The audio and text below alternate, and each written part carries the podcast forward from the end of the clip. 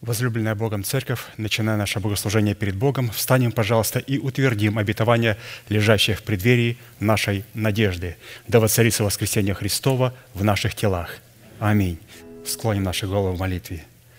Дорогой Небесный Отец, во имя Иисуса Христа, мы благодарны имени Твоему Святому за вновь представленную привилегию быть на месте, которое чертила десница Твоя для поклонения Твоему Святому имени – и ныне позволь наследию Твоему во имя крови завета подняться на высоты для нас недосягаемые и сокрушить всякое бремя и запинающий нас грех. Во имя Иисуса Христа да будут прокляты на этом месте, как и прежде все дела дьявола, болезни, нищета, преждевременная смерть, демоническая зависимость, всевозможные страхи, разрушения, депрессии, косность, невежество – все это да отступит от шатров святого народа Твоего. И ныне встань, Господи, на место покоя Твоего, Ты и ковчег могущества Твоего, и да облекутся святые Твои спасением Твоим. Дай нам больше от Духа Твоего, пропитай нас Духом Твоим святым. Позволь нам найти светлое лицо Твое. Мы благодарим Тебя, что это служение представлено в Твои божественные руки, и мы молим Тебя, продолжай вести его рукою сильную и превознесенную. Великий Бог, Отец, Сын, Дух Святой. Аминь. Садись, пожалуйста. Евангелие Матфея, глава 5, 45-48 стихи.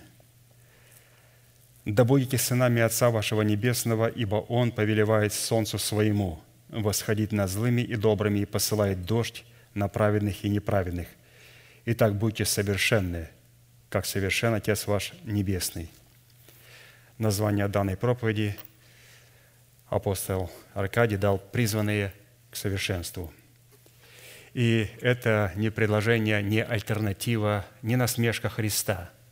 Это обетованная заповедь, которая написана у евангелиста Матфея и представлена в серии проповедей апостола Аркадия, является наследием святых всех времен и адресована эта заповедь Христом сугубо своим ученикам.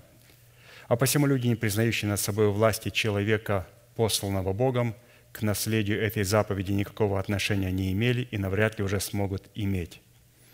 Итак, мы с вами остановились на назначении праведности Божьей в сердце человека, выраженной в способности обличения своей сущности в святую или же в избирательную любовь Бога. Колоссянам 3, 14, 15. «Более же всего облекитесь в любовь, которая есть совокупность совершенства, и да владычествует в сердцах ваших мир Божий, которому вы и призваны в одном теле, и будьте дружелюбны». Исходя из данного изречения, владычество мира Божьего или праведности Божьей в наших сердцах возможно только при одном условии – если Его избирательная, святая любовь будет пребывать в наших сердцах, и мы будем облечены в избирательную любовь Бога. И характер избирательной любви Бога представлен нам Духом Святым в Писании в свете семи неземных достоинств. И все они записаны, второе послание Петра, первая глава, со 2 по 8 стих. Это добродетель – рассудительность, воздержание, терпение, благочестие, братолюбие и любовь. И мы с вами хорошо усвоили, что каждое из семи достоинств плода добродетели содержит в себе характеристики всех других достоинств, так как они проистекают друг из друга, дополняют друг друга, усиливают друг друга и подтверждают истинность друг друга – Данные достоинства являются нравственными совершенствами и эталонами, присущими естеству Бога, дарованные нам через Христа, в которые мы с вами призваны облечься и которыми призваны обогатиться. А вот войти в наследование данных достоинств мы можем только через принятие Святого Духа, как Господа и Господина нашей жизни и послушание нашей веры, вере Божьей – и через наследование этих великих драгоценных обетований мы делаемся вместе с вами причастниками божеского естества, то есть становимся похожи на Бога, уже не по происхождению, а по нашим мыслям, словами, по нашим поступкам. И мы с вами проходили о том, что в добродетели мы согласились с вами, исходя из того, что мы услышали в конспектах и в проповедях пастыря в добродетели мы рассмотреть самого Господа как источник всякого добра и избрать Его своим источником. А это возможно только тогда, когда мы избираем тесные врата в лице достоинства доброй жены или же добродетельной, цена которой выше жемчугов. И когда церковь такая найдена человеком, то, конечно же, человек соприкасается с добродетелью. Рассудительность – это качество, где нас учат, что такое добро и что такое плохо.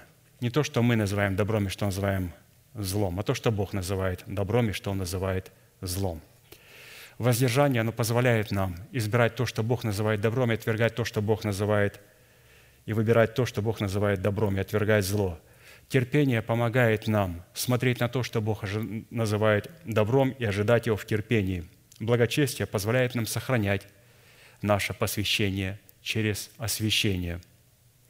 И это все нас вводит в атмосферу братолюбия, которая называется переходами смерти в жизнь или же входом в тронную любви Божией – агапы.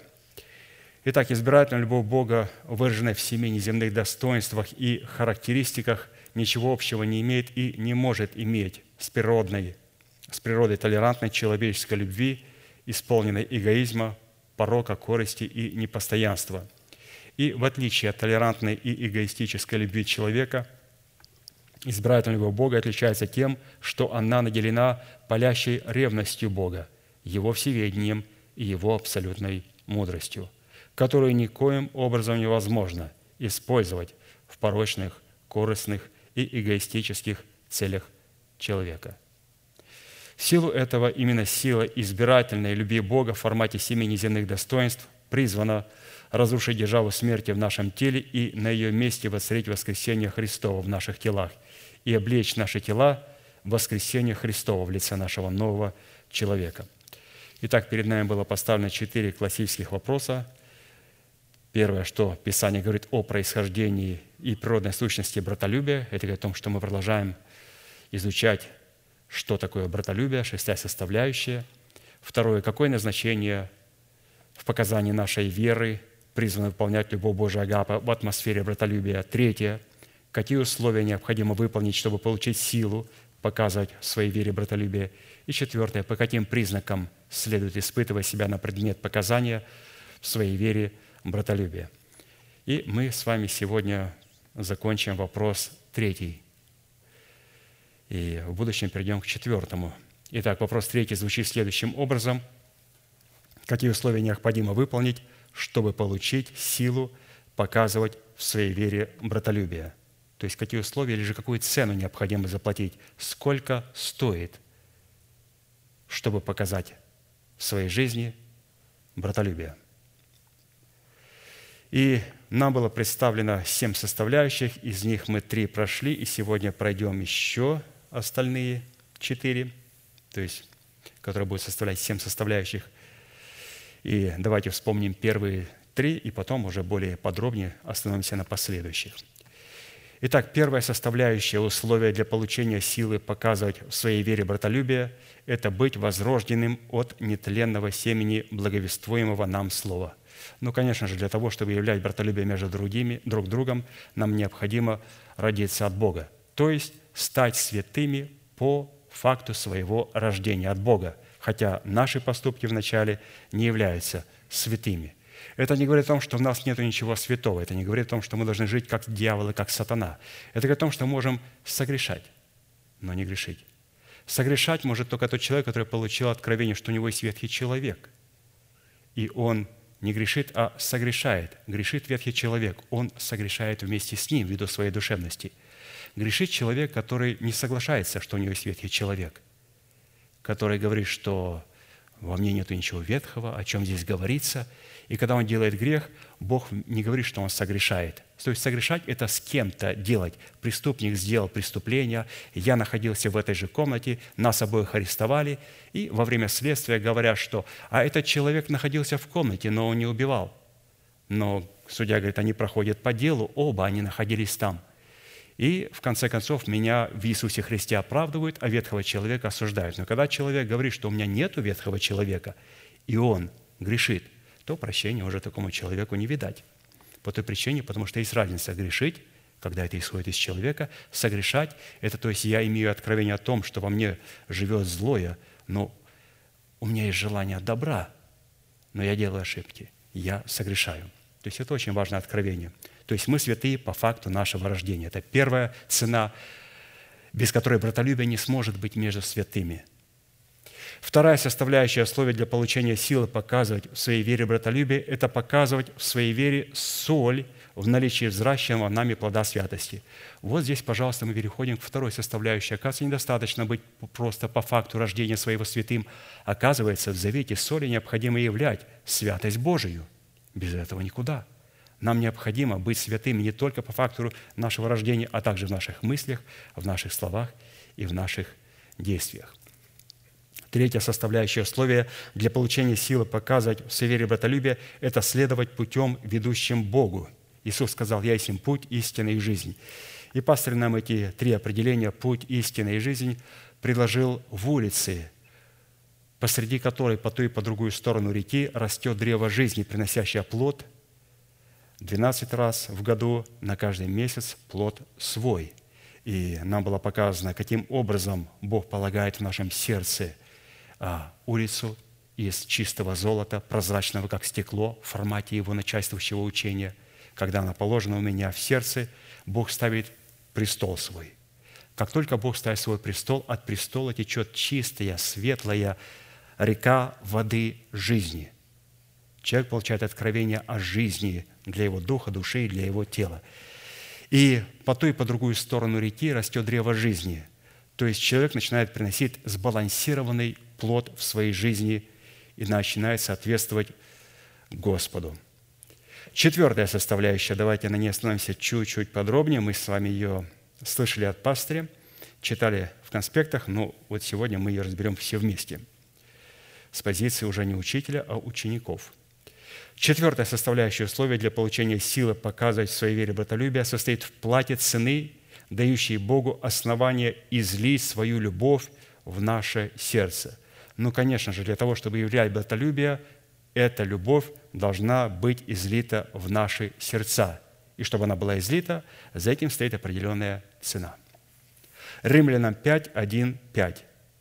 «Итак, оправдавшись верою, мы имеем мир с Богом через Господа нашего Иисуса Христа, через которого верою получили мы доступ к той благодати, в которой стоим и хвалимся, надеждою славы Божьей – и не сим только, но хвалимся и скорбями, зная, что от скорби происходит терпение, а терпение – опытность, от опытности – надежда, а надежда не постыжает, потому что любовь Божия излилась в сердца наши Духом Святым, данным нам». То есть здесь нам представлены в этом месте Священное Писание минимум семь определений, каким образом любовь Божия изливается в наши сердца. И давайте их вспомним и увидим из прочитанного. Ну, конечно же, во-первых, любовь Божия получает основание изливаться в сердце только такого человека, который любит Бога и показывает свою любовь к Богу в соблюдении Его заповедей, в которых он ищет познание воли Божьей, что дает ему силу показывать в своей вере братолюбие. Второе. Любовь Божия изливается Духом Святым в сердце такого человека – который является причастником тела Христова, благодаря признанию над собой слова человека, который облечен полномочиями отцовства Бога, через которого он имеет доступ ко всем обетованиям Бога, что дает ему силу показывать в своей вере братолюбие. 1 2 Коринфянам 1:20 «Ибо все обетования Божьи в нем, да, и в нем аминь, в славу Божию через нас». То есть через апостолом. Автор слов этих апостол – Третье. Любовь Божия, изливаемая Духом Святым, получает основание изливаться в сердце такого человека, который имеет мир с Богом, что дает ему силу показывать в своей вере братолюбие. Четвертое. Любовь Божия, изливаемая Духом Святым, получает основание изливаться в сердце такого человека, который верою получил доступ к такой благодати, в которой стоит и хвалится надеждой славы, что дает ему силу показывать в своей вере братолюбие. Пятое. Любовь Божия, изливаемая Духом Святым, получает основание изливаться в сердце такого человека, который хвалится также и скорбями, зная, что от скорби происходит терпение, а терпение – опытность, от опытности – надежда. И такая надежда не постажает, потому что дает ему силу показывать всей вере братолюбия. Шестое. Любовь Божья, изливаемая Духом Святым, получает основание изливаться в сердце такого человека, который жаждет слышания Слова Господня в поисках Бога и Его совершенной воли, что дает ему силу показывать в своей вере братолюбие. И седьмое. Любовь Божья, изливаемая Духом Святым, получает основание изливаться в сердце такого человека, который не будет отвергать благодати Божьей, изливающейся в наши сердца в любви Божьей. Из имеющих свидетельств следует, что закон благодати, изливающийся в жаждущее сердце в любви Божией Агапы, прилагается нам в сораспятии со Христом. То есть благодать Божия изливается в наши сердца в сораспятии со Христом, в котором мы получаем власть на право с законом умереть для закона, чтобы жить для умершего за грехи наши и воскресшего для нашего оправдания. Отсюда следует вывод, что для возникновения подобного рода жажды жить для Бога через сораспятие со Христом, в котором мы законом умираем для закона, чтобы быть отделенным крестом Господа нашего Иисуса Христа, во-первых, от зависимости и от власти над нашим над нами нашего народа, от зависимости и от власти над нами дома нашего Отца и от зависимости и от власти над нами нашей душевной жизни. То есть вот эти три составляющие нам необходимо потерять в смерти Господа Иисуса Христа, потому что эта зависимость не позволяет нам для того, чтобы любовь Божия излилась в наши сердца. А если она не зальется в наши сердца, мы не сможем являть братолюбие друг другу. А как я могу являть братолюбие друг другу, когда я не умер для своего народа? А у нас в церкви очень много народностей. Очень много народностей. Если я не умер для дома своего отца, а церковь состоит из многих семей, если я не умер для своих душевных амбиций, для своей душевной жизни – как я могу это сделать? Поэтому вот эти три составляющие, они очень важны. И мы делаем решение умереть для всех их в своей жизни. Когда мы умираем для своего народа, то мы перестаем быть пришельцами и странниками для народа Божьего. Мы становимся странниками, пришельцами для своего народа. А Писание говорит, мы становимся своими Богу и сограждане святым.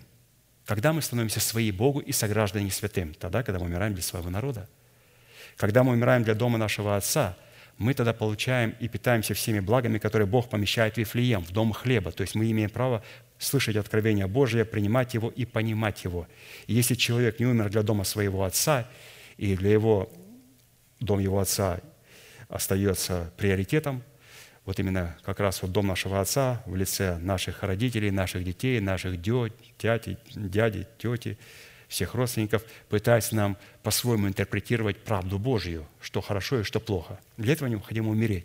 Для чего? Чтобы мы могли пользоваться той пищей, которую Бог дает в своем доме. Поэтому, если я не умер для своего дома, то я очень лимитизирован в церкви, и я буду слышать Слово Божие и совершенно не буду его понимать. И, разумеется, освободиться от зависимости своей души здесь, чтобы для того, чтобы Господь стал нашим небесным женихом. Потому что эти три объекта являются носителями царствующего греха, так как представляют собой программное устройство для программы падшего Херувима, которое в этих трех носителях обнаруживается законом и получает от него юридическую силу владычествовать над нами, что не позволяет нам показывать в своей вере братолюбие. Римлянам 7, 5, 6. «Ибо когда мы жили по плоти, тогда страсти греховные, обнаруживаемые законом, действовали в членах наших, чтобы приносить плод смерти. Но ныне, умершие для закона, которым были связаны, мы освободились от греха, чтобы нам служить Богу в обновлении духа, а не по ветхой букве. Несмотря на то, что при нашем рождении от семени слова истины – мы приняли оправдание по вере во Христа Иисуса в формате залога, мы на тот момент времени оставались душевными людьми в силу нашей зависимости от разумных и от эмоциональных свойств нашей души. Состояние душевности делало нас противниками истины креста Христова, так как мы не в силах были разуметь ее. Еще раз прочитаю прекрасное предложение, что такое душевность. Состояние душевности делает нас противниками истины креста Христова, потому что мы не в силах понять и уразуметь ее. Потому что не имели в себе Урима в лице Святого Духа, призванного вдохновить жизнь в истину Тумима, который на тот момент отсутствовал в нашем сердце в качестве Господа и Господина нашей жизни, чтобы открыть нам значимость истины креста Христова, состоящую уничтожении производителя греха – так как сам по себе залог нашего оправдания в спасении не может являться нашим юридической собственностью, пока мы не внесем средства, составляющие полную цену. Еще раз. Так как сам по себе залог нашего оправдания спасения не может являться нашей юридической собственностью, пока мы не внесем средства, составляющие полную цену. Средства, составляющие полную цену. На имеющееся оправдание в спасении, чтобы это спасение могло бы поступить в нашу собственность во Христе Иисусе. Как спасение получается в его полноте, когда мы вносим средства, составляющие полную цену. Полную цену. Силу этого мы остановились мы оставались под стражей закона. Когда оставались? Когда мы не внесли полной цены, мы остановимся под стражей закона до тех пор, пока вся цена не будет отдана нам. Мы находимся под стражей закона, который обнаружил в нашем теле царствующий грех лице ветхого человека, живущего в нашем теле, и наделял его юридической силой над нашим телом. Как написано, «Жал же смерти грех, а сила греха – закон». Отсюда следует, что до тех пор, пока мы через наставление вере не уразумеем, уразумеем, уразумеем нашей зависимости от царствующего греха и не осудим, осудим, осудим свою душевную жизнь, которая связывает нас с греховным наследием нашего народа и с греховным наследием дома нашего Отца, у нас не будет никакой возможности сораспяться – сораспяться со Христом, чтобы законом умереть для закона, чтобы дать Богу основание и злить свою любовь в наши сердца. Обратите внимание, если мы не сможем уразуметь нашей зависимости от царствующего греха, уразуметь, что у меня есть царствующий грех, ветхий человек, я не смогу осудить его. А если я не смогу осудить его, то значит, я не способен и сораспяться. Посмотрите, откуда начинается учение о крещении, о сораспятии – с истины необходимо уразуметь, уразуметь элементарно, мы зависим от греха. И чтобы зависеть от Бога, нам необходимо осудить душевную жизнь, чтобы потом только сораспяться со Христом. Посмотрите, что требует крещения, знание учения. Если человек не откажется от упования на собственности, на способности своего ума, в пользу упования на способности ума Христова, чтобы познать Бога через наставление вере и таким путем получить от Бога откровение о Его воле благой, угодной и совершенной, то такой человек никогда не сможет иметь истинной жажды воды жизни, происходящей от сораспятия со Христом. У такого человека никогда не будет возможностей быть посвященным в отношениях истины креста Христова, просвещенным. Такой человек не способен будет согласиться с ценой, которую ему необходимо заплатить за сораспятие со Христом – состоящих в повиновении своей веры, вере Божьей в устах посланника Бога. И от такого человека будет сокрыта стратегия, тактика и время о соработе с истиной, содержащейся в силе креста Христова. Вследствие такой, такого недостойного отношения к истине, такой человек всегда будет давать основания духом обольщения, вводить его в эмоциональное переживание, в котором он будет судить о своих отношениях с Богом не с позиции информации Слова Божьего, полученной через наставление вере, а с позиции своих собственных чувств. Насколько важна истина, святые. Обратите внимание, Бог даже не позволяет приблизиться ко Христу и крови Христовой без наличия истины учения Христова. И тогда что человек делает? Он либо судит своим умом, а человек, который судит своим умом, он судит все по своим эмоциям – с ним Бог или Бог против него. То есть он судит не от Слова Божьего истины, а от своих эмоций, что он чувствует. И сам того не ведая, будет надмеваться своим умом у превосходстве над другими святыми, возрастая в своей гордыне. А посему такой человек в силу своей душевности будет отвергать благодать Божию, которая определяется верой Божьей в формате информации, которую мы можем получить не иначе, как только через наставление вере. Именно эта информация как раз и призвана дать нам способность вести наши чувства под узцою, под узцы, через долину смертной тени и через топь уныния к исполнению совершенной воли Бога, в которой Бог посредством своей благодати, воцарившейся в наших сердцах через праведность нашей веры, намерен воздвигнуть в наших телах державу жизни вечной. Римлянам 5, 21. «Дабы как грех царствовал к смерти, так и благодать воцарилась через праведность к жизни вечной Иисусом Христом, Господом нашим». Нам следует хорошо усвоить, что душевность – это особый род невежества.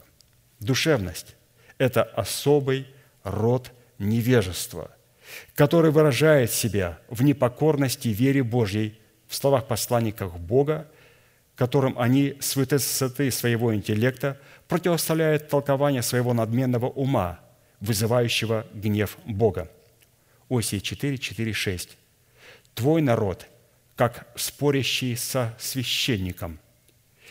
Зато ты пойдешь днем, и пророк пойдет с тобою ночью, и истреблю матерь твою. И истреблен будет народ мой за недостаток ведения. Ты, так как ты отверг ведение, то и я отвергну тебя от священнодействия передо мною. И как ты забыл закон Бога твоего, то и я забуду детей твоих. Вот, пожалуйста. Бог забывает обетование, и Он забывает обетование, спасешься ты и весь твой дом, не говоря уже о других прекрасных обетованиях, которые даны человеку для его тела, души и для его духа. Забыл закон Бога. Господь говорит, и я забыл тебя. И забыл твоих детей в прямом и в переносном смысле. Насколько это опасно? То есть как мы, нам необходимо согревать вот это обетование? Постоянно пребывать в Слове, благовествуемом. Душевные люди воспринимают благодать Божию как некое толерантное отношение к Богу, к греху, который якобы не сходит к их грехам, которые они именуют своими слабостями. Не беря в расчет того, что благодать – это неизменный закон Бога, который по своей строгости превосходит строгость закона Моисеева и воцаряется в сердце человека через взращенный им из семени оправдания плод праведности его веры – Евреям 12, 18, 26. Давайте прочитаем об этом законе праведности. «Вы приступили не горе, осязаемой и пылающей огнем, не ко тьме и мраку и буре, не к трубному звуку и глазу глаголов, которые слышавшие просили, чтобы к ним более не было продолжаемо слова, ибо они не могли стерпеть того, что заповедуемо было – если зверь прикоснется к горе, будет побит камнями или поражен стрелою. И столь ужасно было это видение, что и Моисей сказал, «Я в страхе и трепете».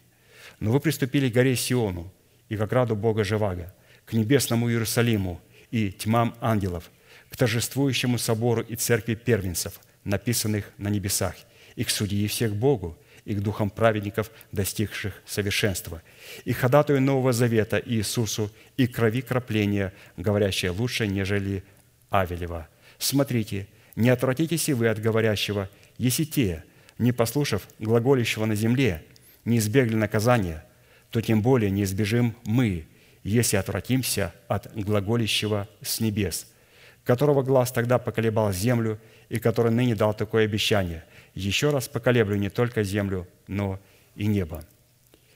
Если мы при задействии полномочий истины креста Христова умерли для своего народа, для дома нашего Отца и для своей душевной жизни, чтобы дать Богу основание воздвигнуть свой завет в нашем теле, в достоинстве державы жизни вечной, то это означает, что мы выполнили условия для излияния любви Божьей в наши сердца Святым Духом, данным нам Богом – что наделит нас силою показывать в своей вере братолюбие в пределах святости и как выражение святости, обусловленной границами заповедей Бога. И это была четвертая составляющая. Пятая составляющая. Условия для получения силы, показывать в своей вере братолюбие, состоит в нашей способности принять Святого Духа в качестве Господа и Господина своей жизни. То есть, видите, какая последовательность. То есть здесь была возвышена истина в четвертой составляющей, а здесь для нас уже Дух Святой предлагается как Господь и Господин. То есть вначале Господу необходимо увидеть, что у нас есть улица из чистого золота, чистая, как стекло прозрачное, то есть неповрежденная истина, то тогда Он ставит свой престол, и оттуда уже истекает река воды жизни. Прообраз, разумеется, жизни, исходящей от Духа Святого. Итак, давайте посмотрим, каким образом Дух Святой сможет быть Господом и Господиной нашей жизни. Евреям 3, 6, 11. «А Христос, как Сын в доме Его, дом же Его мы, если только дерзновение и упование, которым хвалимся, твердо сохраним до конца. Почему, как говорит Дух Святой, ныне, когда услышите глаз Его, не ожесточите сердец ваших, как во время ропота, в день искушения в пустыне, где искушали меня отцы ваши, испытывали меня и видели дела мои сорок лет. Посему я вознегодовал на умный род и сказал, непрестанно заблуждаются сердцем, не познали они путей моих. Посему я поклялся в гневе моем, что они не войдут в покой мой». Чтобы принять свое сердце Святого Духа в качестве и достоинстве Господа и Господина нашей жизни, необходимо отличать себе господство над нами нашей души, за которой стоит власть ветхого человека, от господства над нами нового человека, за которым стоит власть Святого Духа. Обратим внимание на фактор, что мы хвалимся тем, на что мы уповаем, как на некое состояние, положенное на наш счет во Христе Иисусе.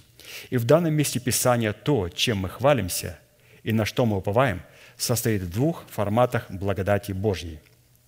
Вот, пожалуйста, два формата благодати, то, что мы имеем, и то, что, и чем мы должны хвалиться. Первый формат благодати Божьей отражен в дерзновении и уповании, которым мы хвалимся в соработе нашей веры с верой Божией – в устах посланников Бога в принятии нашего оправдания верою в Иисуса Христа, что становится залогом нашего спасения, предполагающим процесс обретения нашего оправдания в спасении в собственность. И этот процесс начинается, когда мы начинаем хвалиться тем, что мы получили доступ к благодати Божьей в формате имеющегося залога нашего спасения в оправдании по вере. Итак, чем мы хвалимся – мы хвалимся оправданием. Это был первый формат благодати. А вот второй формат благодати, которым мы должны хвалиться, но же выражен во взращивании принятого нами семени оправдания в плод правды и обнаружив себя в сохранении дерзновения упования, которым мы хвалимся. В результате сохранения дерзновения и упования второй формат благодати Божьей обретает легитимность, что дает нам силу показывать в своей вере братолюбие. Итак, чем мы хвалимся? Писание говорит, мы должны хвалиться или же исповедовать перед Богом два формата благодати Божьей. Первое – это оправдание. Второе – это то, что происходит от оправдания плод правды, праведность. Праведник да творит правду еще, и святой да освящается еще. Но это невозможно, если человек не получит оправдание. И как недавно пастор еще раз подчеркнул, а, нам суть и показал эти два формата благодати Божьей, каким образом хвалится ей два, четыре старца и четыре животных перед престолом. Потому что когда ты приходишь перед престолом, необходимо начинать хвалиться. Хвалиться. Кто скажет, да, надо в смирении приходить. Нет. Когда мы переходим перед Его Величеством, мы должны хвалиться перед Ним. И через это Он сканирует нас, кто мы есть на самом деле – Вопрос, а чем хвалиться? Двумя форматами а, благодати Божией. Это оправдание и это праведность. Вот как это делают 24 старца и 4 животные. Ты был заклан за нас, и кровью своей искупил нас из всякого колена, языка, народа и племени. Это то, что сделала кровь. Это формат первый, формат оправдания, формат благодати. И потом они ставят запятую и не останавливаются и продолжают говорить и Ты соделал нас царями и священниками, и мы будем царствовать с тобой на земле. Это второй формат благодати, который предусматривает уже плод праведности, которую человек должен был взрастить. Итак, 24 старца и 4 животных, чем хвалятся? Они исповедуют оправдание Божие, что сделал для них кровь Христа, и кем они являются в Иисусе Христе. Ты соделан нас царями и священниками Богу нашему, и мы будем царствовать с тобою на земле. Если царствовать на земле, это говорит о том, что мы получаем обетование, обличение наших тел, воскресения Христова. Мы будем восхищены к Тебе.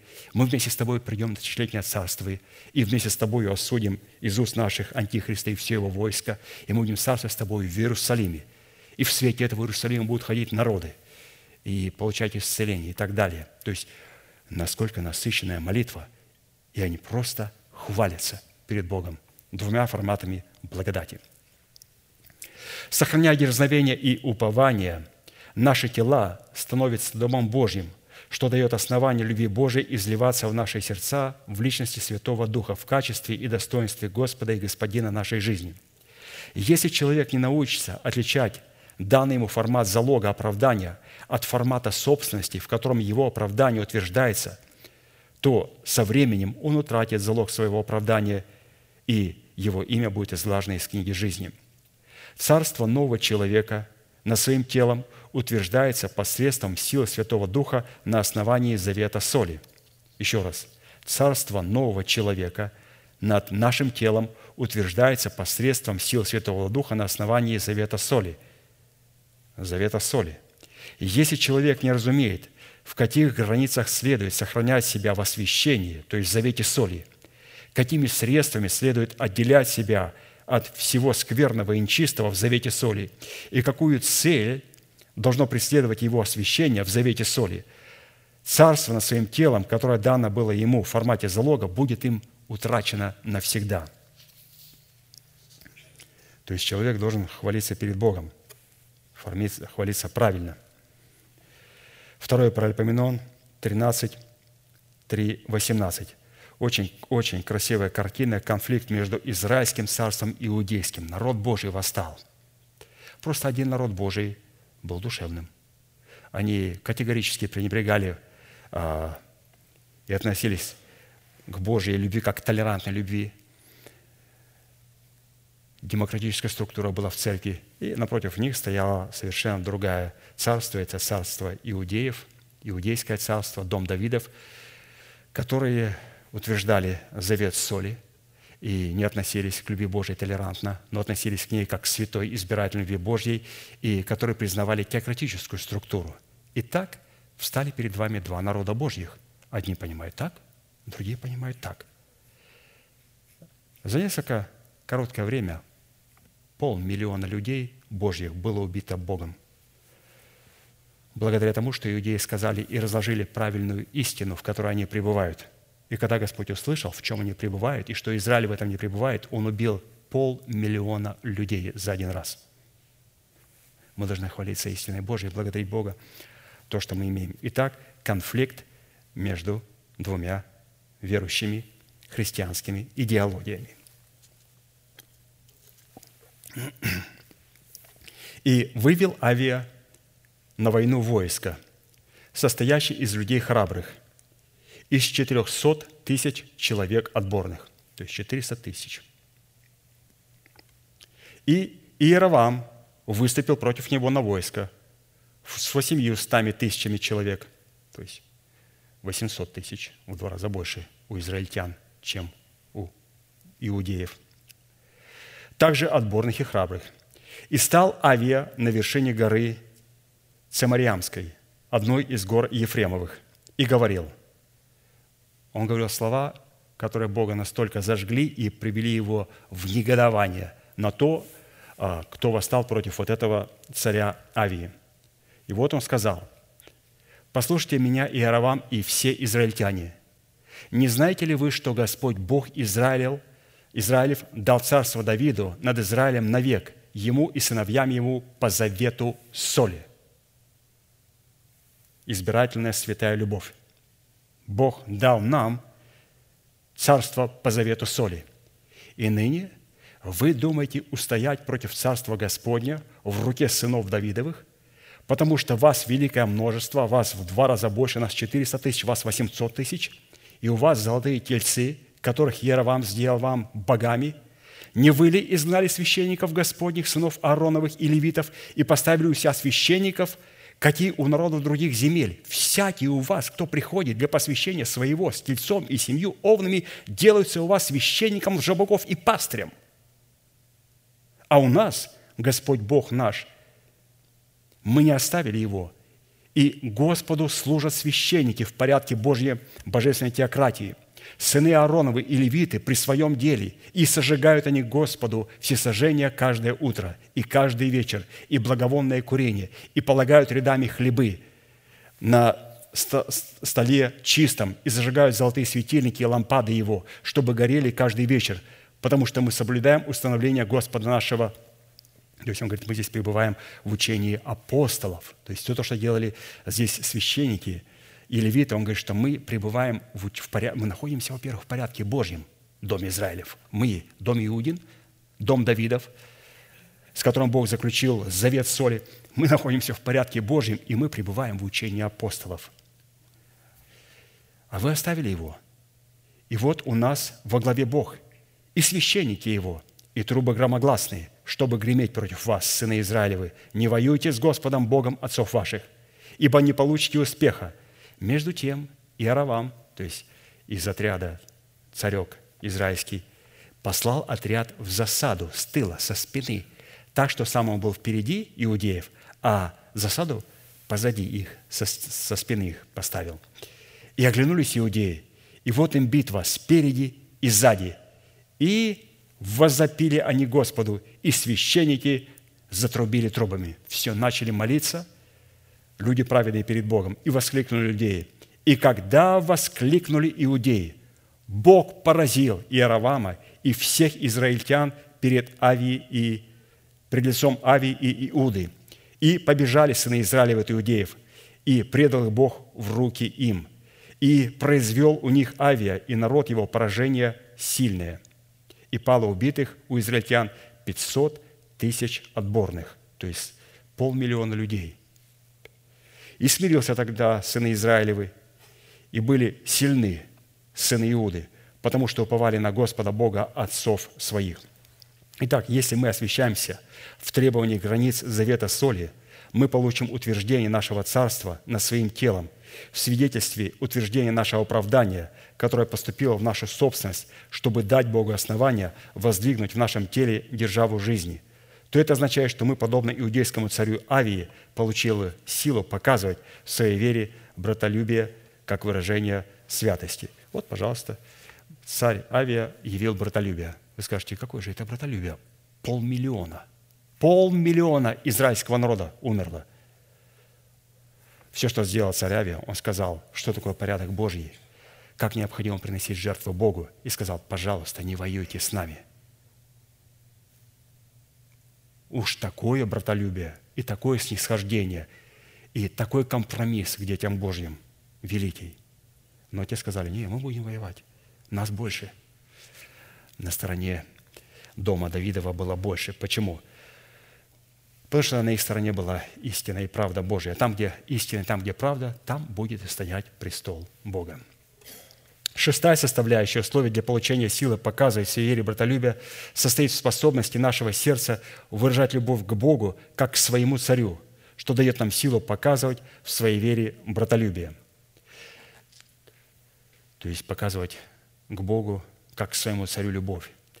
Потому что любовь к Богу может изливаться только из сердца, преисполненного любовью к Богу, которая обнаруживает себя в поиске Бога посредством жажды соблюдения Его заповедей.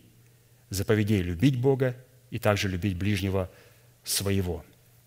Итак, давайте посмотрим, как нам надо любить нашего царя, который будет выражаться в заповеди любить Бога и любить ближнего своего. То есть любить царя – это значит вот эти соблюдать суть, две заповеди, большую и меньшую, но которые суть одно – Псалом 44, 1, 3. Начальнику хора на музыкальном орудии Шошан. Учение. Сынов Кореевых. Песнь любви. «Излилось из сердца моего слово благое. Я говорю, песня моя о царе. язык мой – трость скорописца. Ты прекраснее сынов человеческих. Благодать излилась из уст твоих, посему благословил тебя Бог навеки». Итак, чтобы уразуметь суть данного условия способности изливать из своего сердца любовь к Богу, в котором мы призваны показывать в своей вере ботолюбие, следует сразу обратить внимание на несколько факторов из выше прочитанного. Во-первых, это коллективная молитва в этом псалме, потому что автором этой молитвы являются сыны Кореевы из колена Левия, наделенного властными полномочиями ходатаев, призванных входить во святилище при лице Господня, которые представляют плеяду воинов молитвы в достоинстве его хора. Во-вторых, имеющаяся плеяда воинов молитвы в данной песне любви представлена в категории избранного Богом остатка, водимого Святым Духом в лице начальника хора. И в-третьих, данная песня любви, исполненная хором под руководством начальника хора, представлена в сопровождении музыкального орудия «шошан», что на иврите означает «лилия». То есть, вот, пожалуйста, мы с вами говорим о том, что необходимо а, вот, вот иметь эти составляющие для того, чтобы мы могли изливать любовь Божию друг к другу. Напомню, что мы сегодня говорим о том, какую цену необходимо заплатить, чтобы мы могли являть братолюбие друг к другу – а для этого необходимо, чтобы любовь Божия сделалась в наши сердца. А как она изливается? Во-первых, мы должны быть осведомлены, что такое коллективная молитва. Мы о ней поговорим чуть попозже. Но сейчас вам обратим внимание на то, что а, каким образом происходит хвала а, на музыкальном оружии, вот эти шошан, то есть как лилия.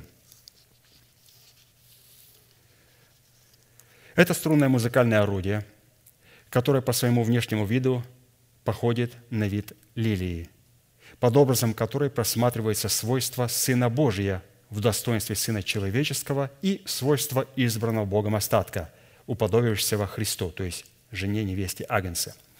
Песни 2, 1, 2. Господь говорит о себе, «Я нарцисс Ааронский, лилия долин». И дальше он говорит о церкви, что лилия между тернами, то возлюбленная моя между девицами. Итак, он, называя себя лилией, и называет свою невесту тоже лилией. И теперь здесь пастор предлагает для нас несколько характеристик, какими мы должны обладать, для того, чтобы определить, являемся мы этой лилией, и можем ли мы исполнять нашу молитву вот с этим инструментом шошан, то есть лилия. Итак, давайте посмотрим, где мы встречаем это подобие лилии – для того, чтобы нам познакомиться с молитвой, и потом также мы познакомимся с коллективной молитвой, которая должна твориться в теле Господнем. Но сейчас мы говорим про себя, качество нашей молитвы. Под характером мелодии, воспроизведенной музыкальным орудием, походящим на вид лилии, в данной песне любви представлена соработа нашей веры с верой Божьей, которая обнаруживает себя в уповании на Бога, которая определяет особую собой любовь к Богу, дающую нам силу показывать в своей вере братолюбие – Итак, Луки 12, 27, 31. «Посмотрите на лилии, как они растут. Не трудятся, они придут. Но говорю вам, что и Соломон во всей славе своей не девался так, как всякая из них.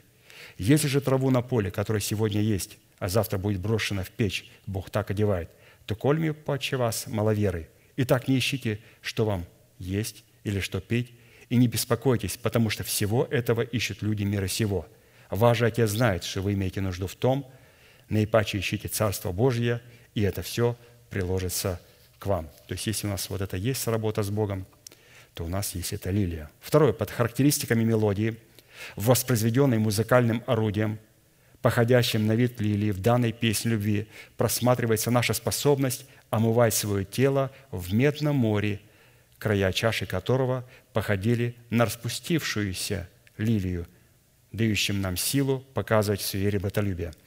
Очень интересно. То есть распустившаяся лилия. Иногда вот, вот хочется явить вот эту любовь, братолюбие, она вот не распускается. А здесь она должна распуститься. Оказывается, если моя лилия не распустится, то я не смогу себя омывать водами, я буду судить всех и контролировать всех. И говорить, вы чувствуете, как я люблю? Не чувствую. Потому что лилия не раскрылась. Надо, чтобы лилия не только, чтобы она, солнышко раскрыло ее. Когда она раскроется, и вот в этой раскрытой лилии мы начинаем омывать себя. Второе паралипоменон 4, 2, 5. «И сделал море литое, от края его до края его десять локтей, все круглое, вышиной в пять локтей, и снурок в тридцать локтей обнимал его кругом. Толщиной его было в ладонь. И края, ого, ну, достаточно хорошего размера. И края его, сделанные как края чаши, походили на распустившуюся лилию.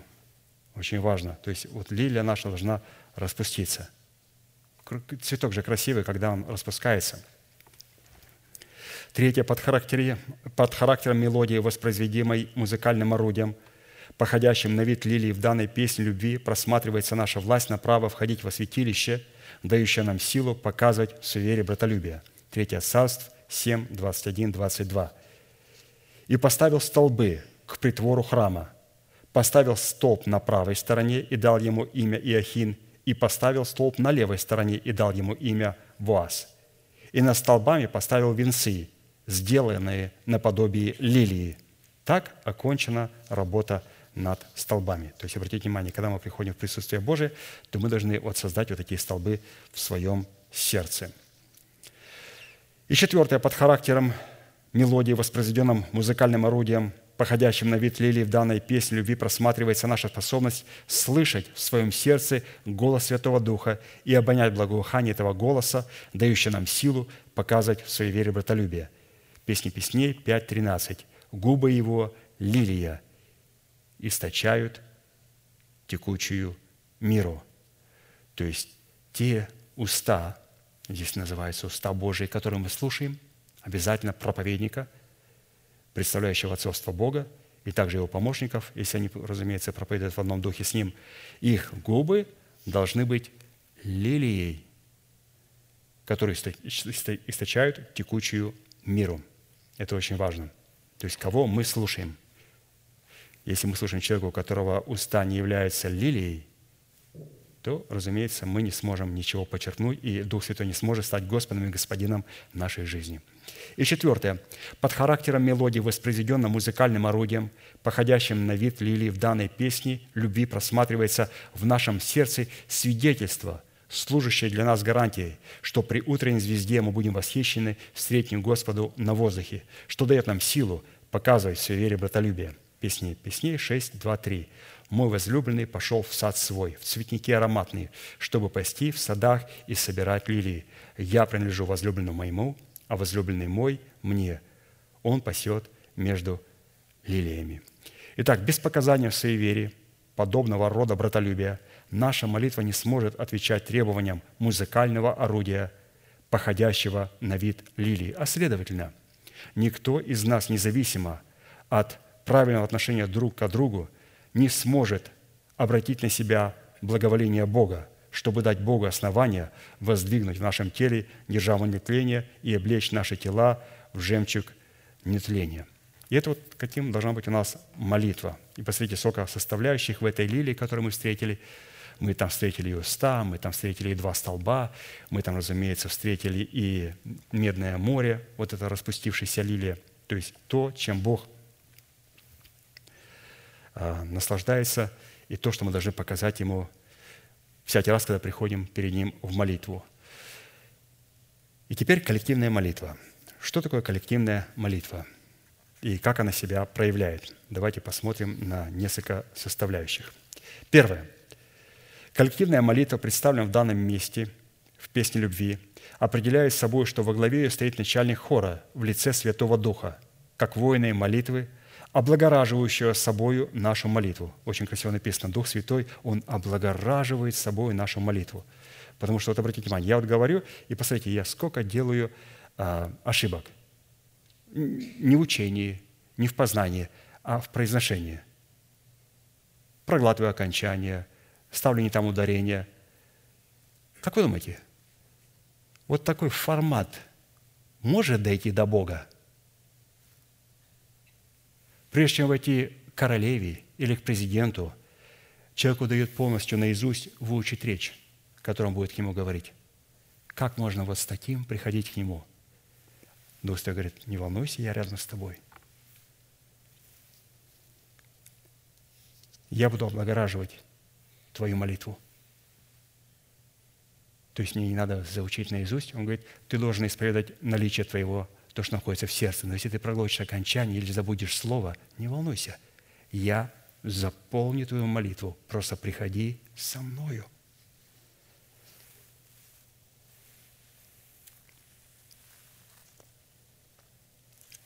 Римлянам 8, 26, 27. «Также и Дух подкрепляет нас в немощах наших, ибо мы не знаем, о чем молиться, как должно, но и сам Дух ходатайствует с нами и за нас воздыханиями неизреченными. Испытывающий сердца знает, какая мысль у Духа, потому что Он, Дух Святой, ходатайствует за святых и со святыми по воле Божией». Что такое коллективная молитва? Пастор интересно показывает. Коллективная молитва – это когда я молюсь с Духом Святым. Изумительно. Это с чего начинается коллективная молитва? Я не просто пришел в церковь и молюсь, а я молюсь с Духом Святым. С этого начинается коллективная молитва. Второе.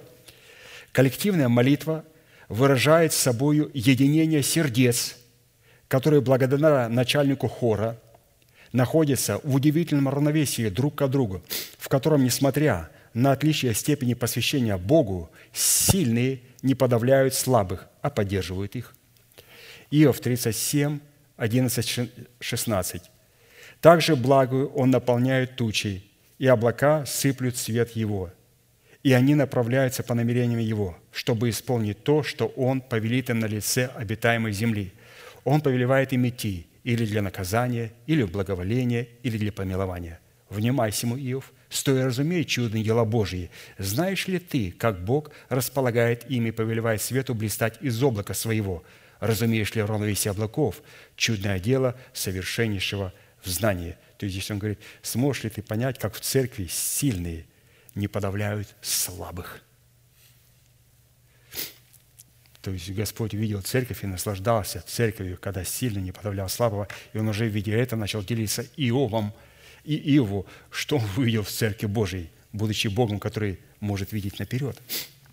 Третье. Коллективная молитва, творящаяся под начальником или же под начальством Святого Духа, является свидетельством, что мы любим друг друга, и Бог пребывает в нас, и любовь Его совершенно в нас.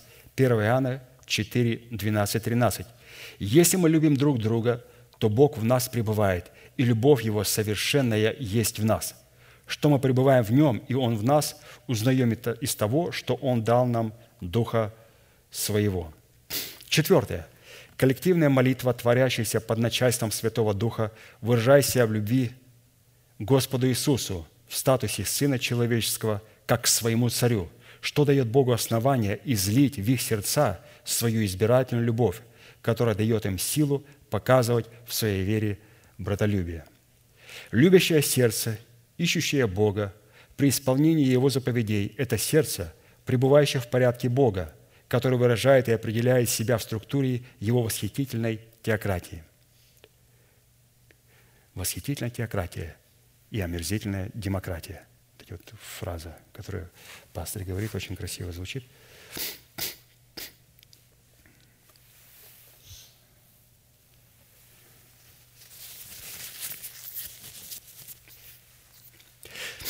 Порядок в структуре теократии познается и определяется в сердце человека по владычеству Святого Духа, который создает в нашем сердце атмосферу благоухающей святости, определяющей в нашем сердце свободу от греха.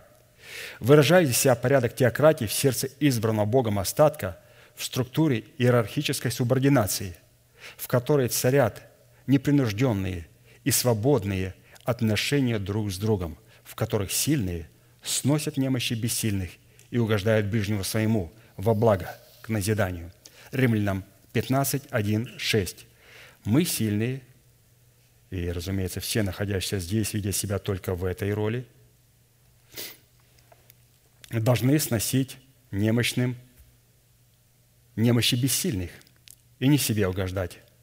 Каждый из нас должен угождать ближнему во благо, к назиданию, ибо и Христос не себе угождал – но, как написано, «Злословие злословящих тебя пали на меня». А все, что писано было прежде, было написано в наставление, чтобы мы терпением и утешением из Писания сохраняли надежду. Бог же терпение и утешение да дарует вам быть в единомыслии между собою по учению Христа Иисуса, дабы вы единодушно едиными устами славили Бога и Отца Господа нашего Иисуса Христа». Итак, если мы находимся в единомыслии между собою по учению Иисуса Христа и способны единодушно, едиными устами славить Бога и Отца Господа нашего Иисуса Христа, то это означает, что мы выполнили условия, что любовь Божия могла изливаться в наши сердца Духом Святым, данным нам Богом, что дает нам силу показывать в своей вере братолюбие. То есть я напомню, мы сегодня говорим о братолюбии и какую цену необходимо заплатить, чтобы нам являть братолюбие. Она изливается через Святой Дух, и, разумеется, для того, чтобы она могла изливаться, то есть мы должны изливать ее вот в таком, находясь повиновении, послушании Слова Божьего и заповедям Божьим, которые мы прочитали. Седьмая составляющая условия для получения силы показывать в своей вере братолюбие состоит в способности обратить наше сердце к обличению Господню в словах Его посланников. Очень интересная тема, очень нужная. Давайте послушаем внимательно. Притча 1, 20, 23. «Премудрость возглашает на улице, на площадях возвышает голос свой, в главных местах собраний проповедует, при входах в городские ворота говорит речь свою. Доколе невежды будете любить невежество, докольные буйные будете услаждаться буйством, доколе глупцы будете ненавидеть знания. Обратитесь к моему обличению. Вот, я изолью на вас дух мой, возвещу вам слова мои». Исходя из имеющейся притчи, на категорию святых, которые обратит свое сердце к обличению Господню в словах его посланников – будет излит Дух Господень, представляющий совершенную любовь Бога Агапы, что даст им силу показывать в своей вере братолюбие. А кто отвратит свое сердце от обличения Господня, тот погибнет, так как не способен будет показывать в своей вере свойства братолюбия, как написано в притче 15.10. «Злое наказание уклоняющемуся от пути и ненавидящий обличение погибнет». Исходя из данной притчи, человек, ненавидящий обличение, это человек, уклоняющийся от пути правды, у которого есть собственное понимание пути правды, не совпадающее с путем, который представляет обличение Господне в словах человека, облеченного полномочиями делегированного отцовства Бога. В данной притче глагол «обличать» по отношению к человекам, ненавидящим обличение, означает изобличать, разоблачать, обнаруживать, обличать, укорять, обвинять, порицать, приводить в изумление, запрещать прикословить, выносить суд и налагать наказание, приговаривать к вечной погибели. Вот такое богатое слово и семантика у слова «обличать» по отношению людей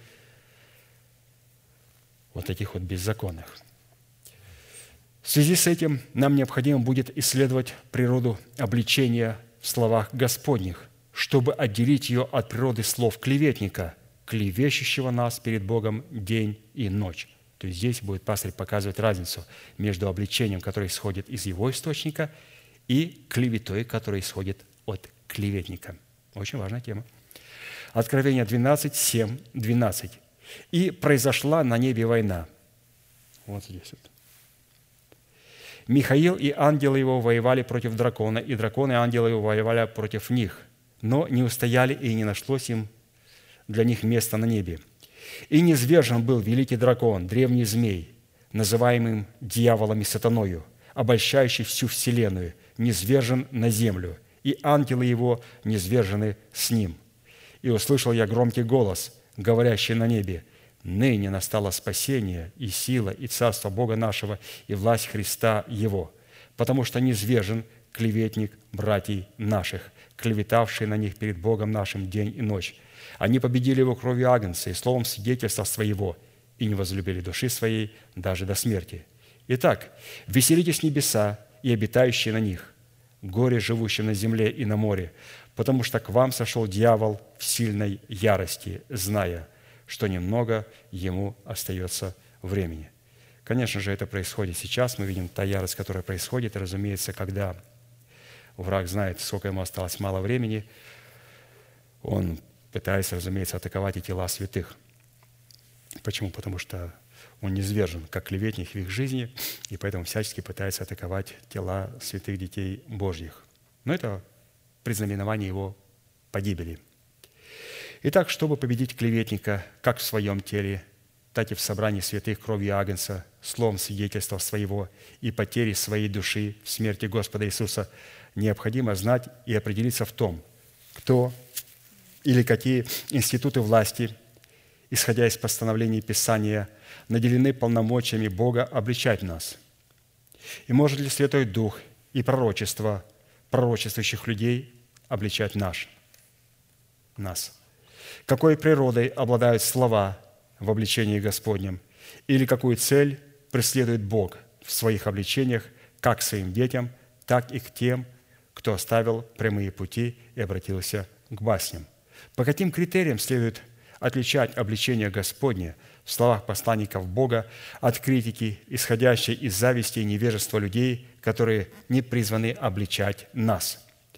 При этом следует сразу отметить, что обличение Господне в устах его посланников коренным образом будет отличаться от критики свойственных категории душевных людей.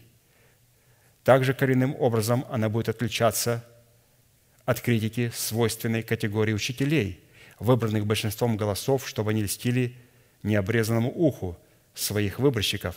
Также обличение помазанников Божьих будет отличаться от критики, свойственной категории книжников и фарисеев, получивших какую-либо богословскую степень, которые в среде святого народа не обладают достоинством левитов, но которые претендуют на роль левитского служения. И также они будут отличаться обличение помазанников Божьих от критики свойственной категории нечестивых и беззаконных людей, отступивших от истины, выдающих свою критику за иное благовествование и производящих смуты и разделения в церквах. Учитывая, что за всеми этими категориями, вышеперечисленными в своей совокупности, стоят нечестивые, клеветические духи обольщения – выдающие себя за Святого Духа и вдохновляющие и наделяющие эти категории своим влиянием и своей властью. А посему все эти категории в своей совокупности не облеченные в достоинство учеников Христовых, ибо полагают, что обладают правовыми полномочиями судить и давать оценку обличению Господню в устах Его посланников. Если мы не сможем отличать критику людей не имеющих полномочий обличать наш и его церковь, от обличения Господня в словах посланников Бога у нас не будет никакой возможности дать Богу основание излить свою любовь в наше сердце, чтобы получить силу показывать в вере. То есть мы должны здесь понять, что мы должны отличать критику людей, которые не имеют полномочий обличать ни нас, ни святых в церкви, отличать ее от критики, не критики, а от обличения посланников Божьих. Если человек не может отличать, то он не может являть и братолюбие в Церкви Божьей. А следовательно, мы утратим свое оправдание в дарованном нам спасении, которое даровано было нам в формате залога, так как мы более доверяли не обличению Господню в словах посланников Бога, а обвиняющим нас мыслям, инициаторами и вдохновителями которых являлись вышеперечисленные категории во главе с нечестивым и клеветническим духом. Нам следует хорошо усвоить, что правовыми институтами власти, которые наделены властными полномочиями обличать нас Словом Господним, являются две субстанции. Первое – это слова Господни в устах человека, облеченного властными полномочиями делегированного отцовства Бога и его помощниках, действующих с ним в одном духе. 2 Коринфянам 12, 18, 19.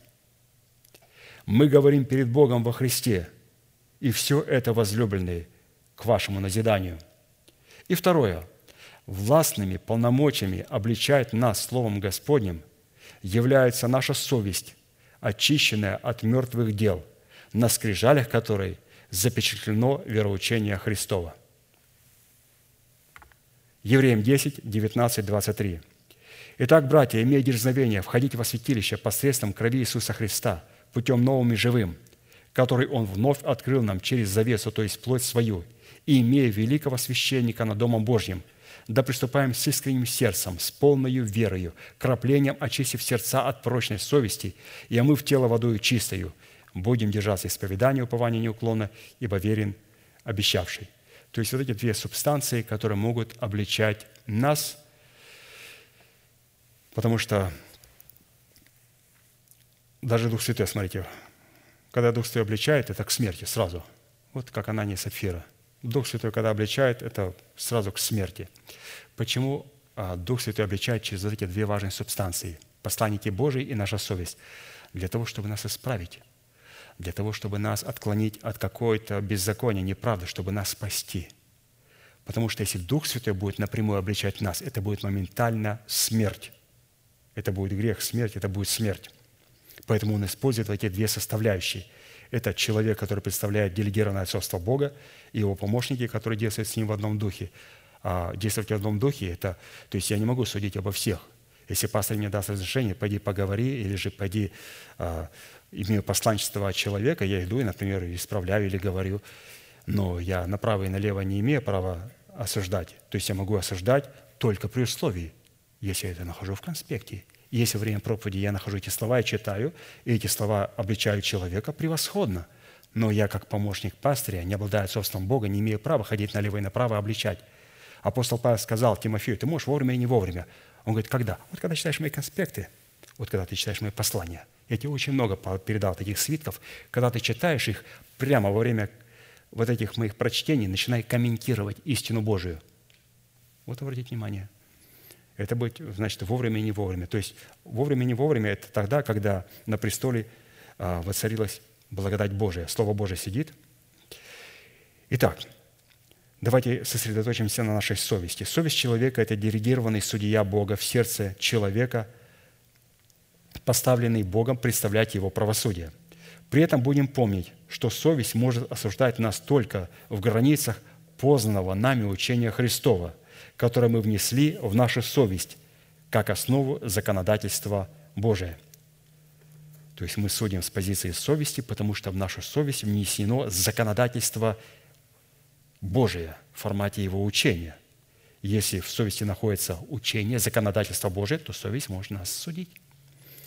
Но если мы неверно поняли, неверно поняли исповедуемое нам вероучение, или же нам неверно его преподали – то наша совесть будет обличать нас в соответствии неверного смысла, который она будет воспринимать как истину последней инстанции. Мало того, клеветник, клевещущий на нас перед Богом день и ночь, будет обвинять нас, подделываясь либо под голос нашей совести, либо под голос Святого Духа. А посему голос совести всегда следует испытывать на соответствие имеющегося законодательства, содержащегося в написанном Слове Божьем. И если наша совесть обличает нас не в соответствии требований, содержащихся в написанном Слове Божьем, то нам следует игнорировать такой голос внутри себя. Если моя совесть обличает меня не в соответствии э, предписаний Слова Божия, то такой голос надо игнорировать. То есть надо просто обосновать Писанием. То, что вот обвинения приходят, они есть в Писании. В большинстве случаев там даже и близко такого нету в Писании. А человек начинает себя обвинять и ходит вот в таком служении осуждения. А не надо этого делать. Надо просто проверить себя с тем словом, с той истиной, которую мы слышим. Если не соответствует, это голос дьявола, который вот законспирировал себя под нашей совестью – он делает это прекрасно, представляя себя в виде Духа Святого. Обличение Господне в отношении своих детей всегда преследует благую цель, чтобы привести их к покаянию и таким путем спасти и защитить их от обвинителя. Вот давайте еще раз прочитаем вот это. Когда мы хотим про кого-то что-то сказать, обличить, исправить, поправить, обличение. Вот давайте еще раз. Обличение Господня в отношении своих детей всегда преследует благую цель чтобы привести их к покаянию и таким образом спасти и защитить их от обвинителя. Например, Иоанна 8, 3, 11. Тут книжники и фарисеи привели к нему женщину, взятую в прелюбодеянии, и, поставив ее посреди, сказали ему, «Учитель, эта женщина взята в прелюбодеянии, а Моисей в законе заповедал нам побивать таких камнями». ты что скажешь?» Говорили же это, искушая его, чтобы найти что-нибудь к обвинению его. Но Иисус, наклонившись низко, писал перстом на земле, не обращая на них внимания. Когда же продолжали спрашивать его, он, восклонившись, сказал им, «Кто из вас без греха? Первый брось в нее камень». На нее камень. И опять, наклонившись низко, писал на земле. То есть, что происходит? Всякий раз, когда мы обвиняем святых детей Божьих, а, Иисус что-то на, на прахе пишет. Удивительно. Наши имена. Как только мы начинаем говорить негативно о детях Божьих, он очень наклоняется очень низко к праху и начинает «Сохрани нас, Господь!» и начинает на прахе писать мое имя. «Сохрани нас, Господь!» Они же, услышав то и будучи обличаемы совестью, стали уходить одни за другим, начиная от старших до последних. И остался один Иисус и женщина, стоящая посреди. Иисус, восклонившись, то есть подняв голову, и не видя никого, кроме женщины, сказал ей, «Женщина, где твои обвинители?» «Никто не осудил тебя». Она отвечает, «Никто, Господи». Иисус сказал ей, «И я не осуждаю тебя». «Иди и впредь не греши». Он проконстатировал, что у нее был грех. Обратите внимание, здесь он осудил ее грех. Он, «Я не осуждаю тебя, иди и впредь не греши». То есть здесь он дал ей возможность к покаянию, спасти ее. Итак, в данном случае мы встречаем с вами прекрасный глагол «обличать». Обличать по отношению к книжникам и фарисеям в оригинале греческого языка означает обличать их, разоблачать, обнаруживать, укорять, обвинять, порицать, писать их имена на прахе. То есть это вот кто хочет а, говорить негативно про святых в церкви, вот слово это должно их обличить, разоблачить, обнаружить, укорять, обвинять, порицать и написать их имя на прахе. Иеремия 7:13. «Ты, Господи, надежда Израилева, все оставляющие Тебя посрамятся, отступающие от Меня будут написаны на прахе, потому что оставили Господа, источник воды живой». В отношении же женщины, взятой в прелюбодеянии, глагол «обличать» в словах Христа «Я не осуждаю тебя, иди и впредь не греши» в оригинале греческого языка означает для нее, для этой женщины, обличение – это наставление, утешение, жалоба, возрождение и оправдание. Примирительно же к обличениям, исходящим от Святого Духа, следует разуметь, что они никогда не будут адресованы к детям Божьим, даже если они будут впадать в какой-либо грех. Потому что для, летения, для обличения детей Божьих, с одной стороны, существует их совесть, но только та совесть, которая очищена от мертвых дел и учения Христова, запечатленная в их чистой совести. А с другой стороны, существует обличение Господне в словах человека, наделенного Святым Духом, полномочиями делегированного отцовства Бога и Его помощников.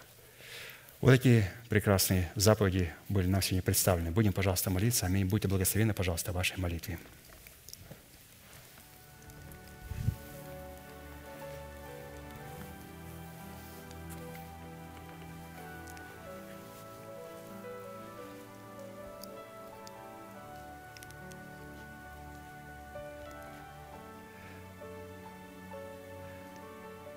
Дорогой Небесный Отец, во имя Иисуса Христа, мы благодарны имени Твоему Святому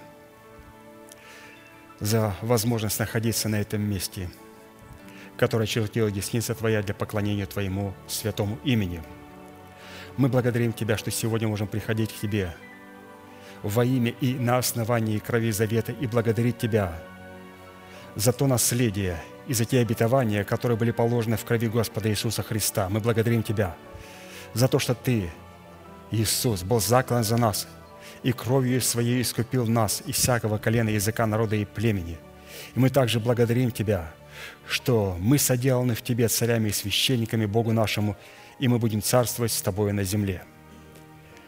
Мы благодарим Тебя, Господь, за все те великие обетования, которые положены, и за все те наследия, которые находятся в крови Господа Иисуса Христа. И мы молим Тебя, Господь, чтобы это наследие было сегодня открыто и распечатано ключом креста Господа Иисуса Христа. А поэтому, Господь, мы законом умираем для закона. Мы умираем, Господь, для своего народа, для того, чтобы больше не быть пришельцами и чужими святым, но чтобы мы могли стать сограждане святым и свои Богу. Мы умираем, Господь, для дома своего Отца, для того, чтобы, Господь, последовать за Тобою, как ученики, и для того, чтобы принимать Твое Слово, понимать Твое Слово и облекаться в полномочия Твоего начальствующего глагола и Слова Божьего. Мы умираем, Господь, для самих себя, для того, чтобы, Господь, Ты мог явить свои полномочия как жених и как спаситель нашей души. Мы благодарим Тебя, Господь, за эти, это право и за эту власть облекаться в смерть Господа Иисуса Христа и в Твои божественные полномочия воскресения. Мы благодарим Тебя, Господь, и мы каждый день будем благодарить Тебя за Твои обетования, которые находятся в преддверии нашей надежды. Мы молим Тебя, Господь, да воцарится воскресение Христова в наших телах. А для этого, Господь, мы сегодня принимаем решение, соглашаясь с тем словом, которое мы слышим, отложить прежний образ жизни и сливающего человека, ветхого человека, и сливающего в обостительных похотях, обновить свое мышление духом своего ума и облечься в нового человека, созданного по Богу в праведности и святости истины – мы, Господь, сделали это великое решение отложить.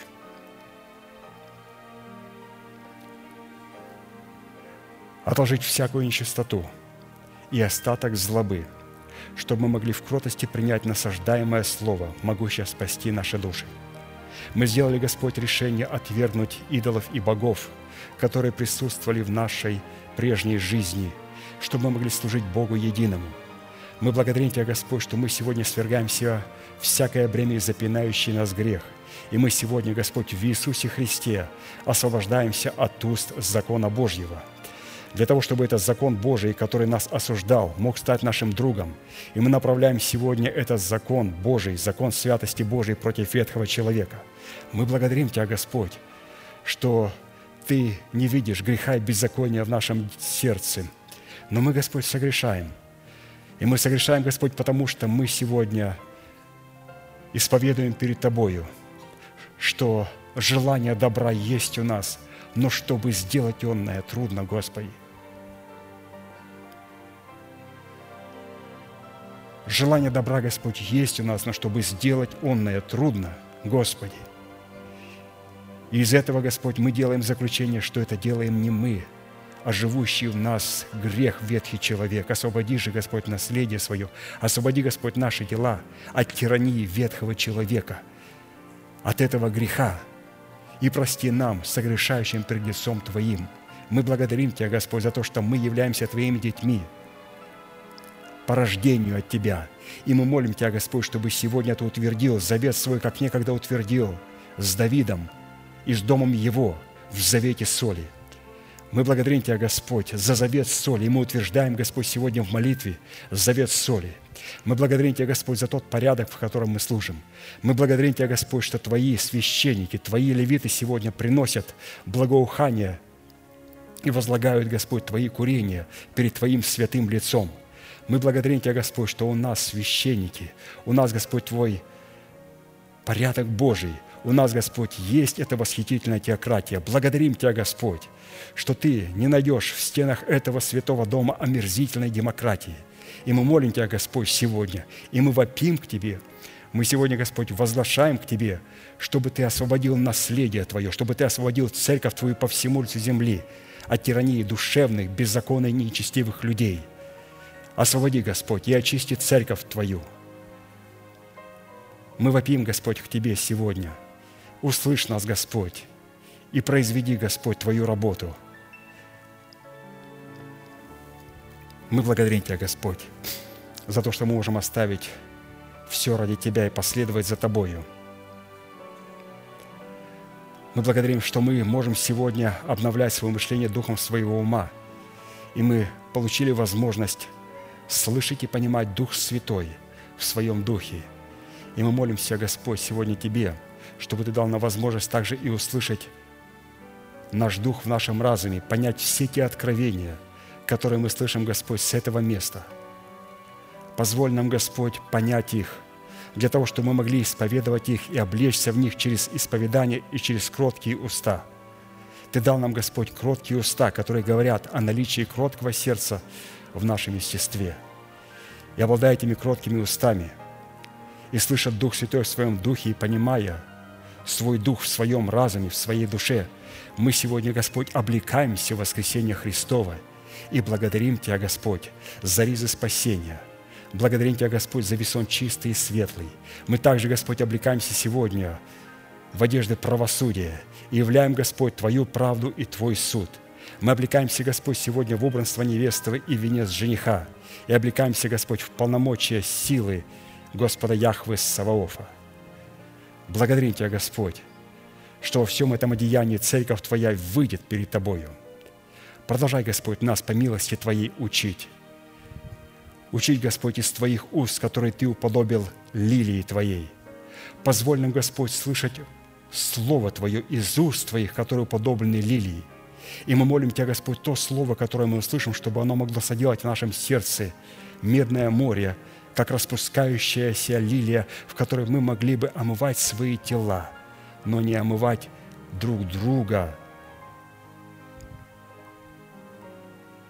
а омыть свои тела – чтобы получить познание истины, каким образом мы можем прощать, Господь, и друг друга. И мы, Господь, сегодня заходим в это Слово Божие и омываем свои собственные тела. И омыв собственные тела, Ты сказал, вы все теперь чисты. Осталось теперь только ноги омыть. А вот теперь, Господь, когда мы омыли свои тела в Медном море – подобным как лилия. Теперь Ты даешь нам способность прощать и ближнего своего, и омывать ноги ближнему своему. Благодарим Тебя, Господь, что теперь мы все чистые, и чисты также и наши ноги, потому что Ты позволил нам облечься в Твою праведность, в весон не только чистый, но и светлый. Мы благодарим Тебя, Господь, за улицу из чистого золота – чистого и прозрачного, как стекло. Мы благодарим Тебя, что посреди этой улицы по ту и по другую стороны растет древо жизни, приносящее плод. Мы молим Тебя, Господь, чтобы Ты позволил нам взрастить этот плод правды в своем естестве. А для этого, Господь, мы соглашаемся платить полную цену – потому что, не желая платить полную цену, мы не сможем являть братолюбие Твоего друг к другу и не сможем являть любви к Тебе. Позволь нам, Господь, исполнить Твою заповедь, но прежде, Господь, позволь нам услышать ее и столкуй нам через Твои уста, уста, подобные лилии, чтобы мы могли услышать эту истину и понять эту истину, и облечься в эту истину и исполнить заповедь мы благодарим Тебя, Господь, за Твои обличения, которыми Ты обличаешь нас. И мы молим Тебя, Господь, чтобы Ты продолжал обличать нас, наставлять нас, утешать нас на этом святом месте. Мы благодарим Тебя, Господь, за то слово, которое мы имеем сегодня. И мы молим Тебя, Господь, да будет даровано нашему пастырю слово и в будущем. Мы истинно познали, Господь, что Ты спасаешь помазанника Твоего, и Ты отвечаешь ему со своих святых небес – и мы молим Тебя, Господь, да будет даровано Слово помазаннику Твоему ради Церкви Твоей, ради избранного Богом остатка, чтобы святые Твои могли приготовить себя ко встрече с Тобою.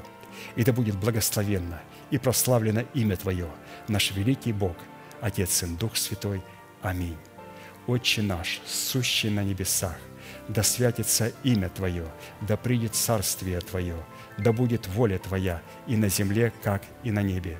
Хлеб наш насущный подавай нам на сей день, и прости нам долги наши, как и мы прощаем должникам нашим. И не веди нас в искушение, но избавь нас от лукавого, ибо Твое есть царство и сила и слава во веки. Аминь. И закончим нашей неизменной манифестацией – могущему же соблюсти нас от падения и поставить пред славою Своею непорочными в радости, единому, премудрому Богу, Спасителю нашему, через Иисуса Христа, Господа нашего, слава и величие, сила и власть прежде всех веков, ныне и во все веки. Аминь.